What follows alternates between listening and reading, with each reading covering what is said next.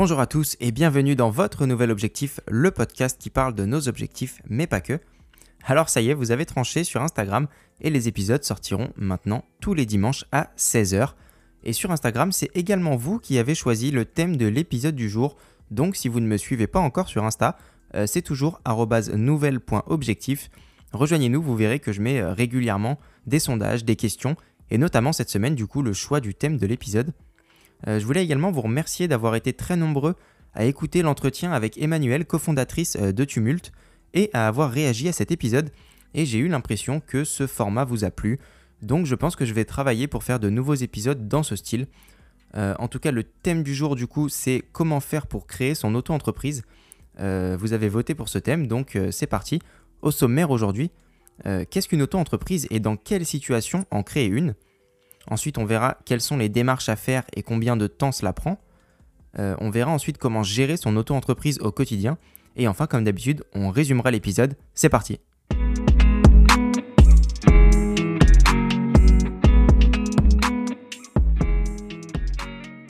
Donc on commence avec le premier thème. Euh, qu'est-ce qu'une auto-entreprise et dans quelle situation c'est intéressant d'en créer une? On va commencer du coup par définir ce qu'est une auto-entreprise. Euh, c'est tout simplement une entreprise individuelle au régime juridique simplifié qui permet d'exercer une activité à titre principal ou complémentaire, on y reviendra juste après. Euh, alors pour contextualiser, je vais vous raconter un peu ma vie. Euh, moi, pour ma part, j'ai déjà créé deux fois une auto-entreprise à côté de mon emploi principal. Euh, une quand je faisais des extras en cuisine. Alors qu'est-ce que c'est des extras en cuisine? C'est quand sur son temps libre, sur ses jours de repos, on va travailler dans un autre restaurant. Et pour être payé, en fait, il faut être déclaré en tant qu'auto-entrepreneur. C'est pour ça que j'avais fait ça. Euh, je l'ai clôturé au bout d'un an et euh, j'en ai créé une autre juste après le premier confinement au mois de mai ou de juin où euh, je proposais des photos et des vidéos promotionnelles en drone pour des gîtes et des chambres d'hôtes un peu partout. voilà pour ce qui est du, petit côté perso. ensuite, du coup, dans quelle situation en créer une? Bah, Comme je vous l'ai dit, pour ma part, c'était à côté de son travail principal, pour ce qu'on appelle un peu un side project, donc un projet qu'on met à côté de son emploi de base.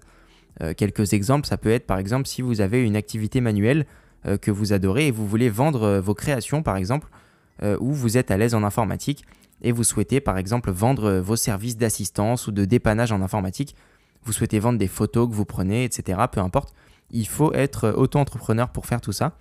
Et ça peut être également votre activité principale, hein. il n'y a, aucune contre-indication. si vous êtes par exemple coiffeur indépendant ou euh, je ne sais pas si vous ouvrez, si vous décidez par exemple d'ouvrir une boutique de vêtements, etc., à condition de ne pas, dépasser un certain chiffre d'affaires annuel. Alors je vais vous donner quand même quelques chiffres pour que ça vous parle. Euh, les chiffres sont quand même assez élevés, donc normalement c'est pas en quelques semaines ou quelques mois qu'on atteint ce chiffre d'affaires, mais je vous les donne quand même, ça vous donne une idée. Euh, c'est 176 200 euros de chiffre d'affaires annuel à ne pas dépasser pour les achats et reventes de marchandises pour la vente de denrées à consommer sur place et pour les prestations d'hébergement. Et pour ce qui est des prestations de services commerciaux cette fois ou artisanales, et pour les activités libérales, c'est 72 600 euros de chiffre d'affaires annuel à ne pas dépasser. Alors, vous retrouverez toutes ces infos sur le site portail-autoentrepreneur.fr que je vous mets dans la description de l'épisode. Alors ensuite, on va voir euh, quelles sont les démarches à faire et, et, combien de temps un peu cela prend. Alors, euh, les démarches à effectuer, je vais vous livrer beaucoup d'informations, mais euh, vous en faites pas, je vous résume tout euh, ça à la fin de l'épisode et vous retrouverez tout par écrit dans la description de cet épisode. Alors, la première étape, ça va être de déclarer son auto-entreprise en ligne. Donc, pour devenir auto-entrepreneur, vous allez devoir tout d'abord effectuer une déclaration de début d'activité. pour ça, il va falloir fournir une copie de votre pièce d'identité et un formulaire à remplir qui comporte plusieurs parties, notamment euh, l'activité exercée, euh, les informations civiles, donc votre nom, prénom, etc. Euh, le lieu d'exercice de l'activité, donc le choix de la domiciliation, et options choisies pour le versement des cotisations, etc. Enfin bref, le formulaire est bien fait et vous verrez, c'est bien expliqué, c'est juste des cases à remplir simplement. Et une fois ce dossier constitué, eh bien, il sera transmis au centre de formalité des entreprises, donc CFE, dont dépend l'activité que vous avez choisie. Donc selon la nature de cette activité, votre CFE est soit la Chambre de commerce et de l'industrie CCI si vous exercez une activité commerciale, soit la Chambre de métier et de l'artisanat CMA si votre activité est donc artisanale, euh, l'URSAF pour les professions libérales, et enfin le greffe du tribunal de commerce si vous êtes agent commercial. Je vous mettrai de toute façon tous les liens dans la description. Euh, à noter que depuis le 1er janvier 2016, euh, cette fameuse déclaration de début d'activité doit obligatoirement être réalisée en ligne. Donc ça simplifie quand même vachement les démarches, c'est beaucoup plus facile à faire et c'est assez intuitif. D'ailleurs, si vous souhaitez réaliser vos démarches par vous-même, et donc gratuitement, j'insiste, euh, on vous proposera d'ailleurs sur certains sites euh, de payer pour euh, créer une auto-entreprise. Alors vous pouvez le faire, ça veut dire que l'entreprise s'occupera de ces démarches-là à votre place, mais honnêtement, c'est pas super compliqué de le faire soi-même et pour l'avoir fait deux fois, on s'en sort plutôt très bien, même sans avoir des compétences exceptionnelles en informatique et tout ça. Donc allez faire un tour et si vous n'y arrivez vraiment pas, là vous pourrez payer une société, mais essayez quand même de le faire par vous-même. Il y a différents sites sur lesquels procéder à votre enregistrement. Euh, notamment auto-entrepreneur.ursaf pour les activités libérales, euh, Infogrève pour les activités commerciales, CFE métier pour les activités artisanales et enfin guichet entreprise pour toutes les autres activités. Euh, n'hésitez pas à aller faire un tour, je vous mettrai les liens dans la description si ça vous intéresse. vous devrez alors scanner l'ensemble de vos pièces justificatives pour constituer votre dossier et les transmettre par voie dématérialisée comme je vous le disais, donc c'est extrêmement simple à faire. je vous mets tous les liens dans la description comme je vous l'ai dit. La deuxième étape, euh, ça va être qu'ils vont vous demander des justificatifs complémentaires euh, pour les activités artisanales et commerciales qui représentent quand même la majorité des auto-entreprises. Euh, donc le, en 1, ça va être l'immatriculation au répertoire des métiers pour les artisans. chaque auto-entrepreneur exerçant une activité artisanale à titre complémentaire ou principal comme on l'a vu avant, doivent s'immatriculer au répertoire des métiers. pour ce faire, il va falloir fournir des pièces au CFE de la Chambre des métiers et de l'artisanat dont vous dépendez. Alors c'est très simple, hein, ça va être un justificatif de domicile et une déclaration sur l'honneur de non-condamnation certifiant que vous n'avez fait l'objet d'aucune condamnation pénale. Euh, l'immatriculation est gratuite, euh, mais vous serez redevable d'une taxe pour frais de chambre consulaire et cette dernière sera simplement prélevée en même temps que les cotisations sociales dont vous vous acquittez euh, mensuellement ou trimestriellement. L'immatriculation au registre du commerce et des sociétés pour les commerçants cette fois. Depuis 2014, tous les auto-entrepreneurs exerçant une activité commerciale doivent s'immatriculer au registre du commerce et des sociétés, le RCS.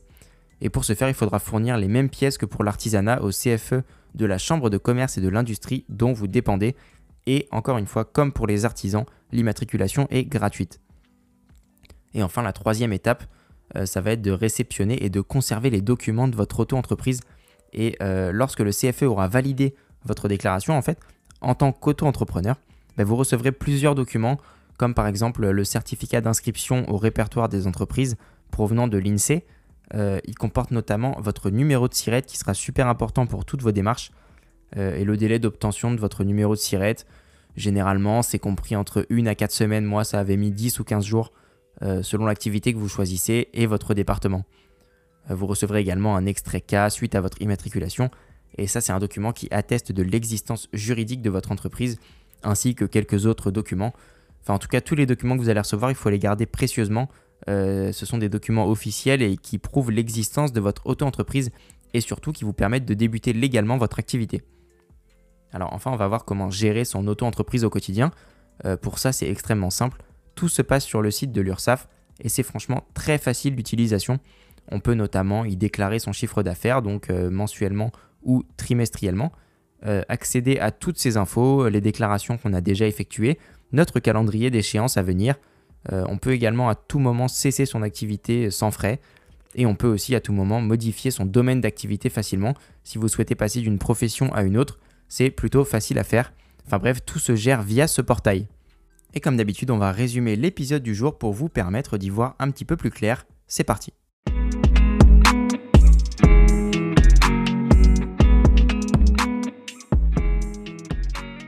Donc on a commencé par définir une auto-entreprise. Donc c'est une entreprise individuelle euh, qui permet d'exercer une activité à titre principal ou complémentaire avec un régime juridique simplifié. Euh, dans quelle situation en créer une Alors ça on l'a vu aussi, euh, à côté de son travail principal en complément ou alors en tant qu'activité principale aussi ça peut se faire, mais dans les deux cas il ne faut pas dépasser un certain chiffre d'affaires annuel qu'on a vu plus tôt.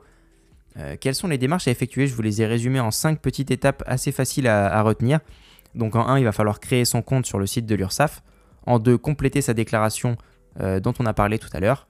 En 3, une fois que votre déclaration est envoyée, elle va être traitée par le CFE compétent. En 4, vous allez obtenir vos documents. Et en 5, vous allez pouvoir débuter votre activité. Et enfin, on a vu comment gérer son auto-entreprise au quotidien. Et bien tout simplement en se connectant à son portail sur le site de l'URSSAF. Voilà, c'est la fin de cet épisode.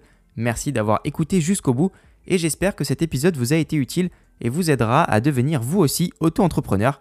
Euh, n'oubliez pas que vous pouvez toujours m'envoyer vos idées de thèmes à aborder, vos réactions ou vos questions, ou simplement venir discuter sur Instagram, c'est toujours nouvelle.objectif, je vous répondrai avec plaisir.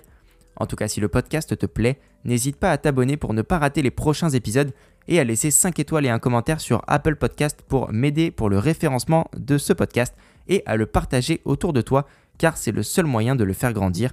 C'est vous et vous seul qui en êtes les acteurs. Bon courage à tous pour la suite de votre journée et on se retrouve dimanche prochain à 16h pour le prochain épisode.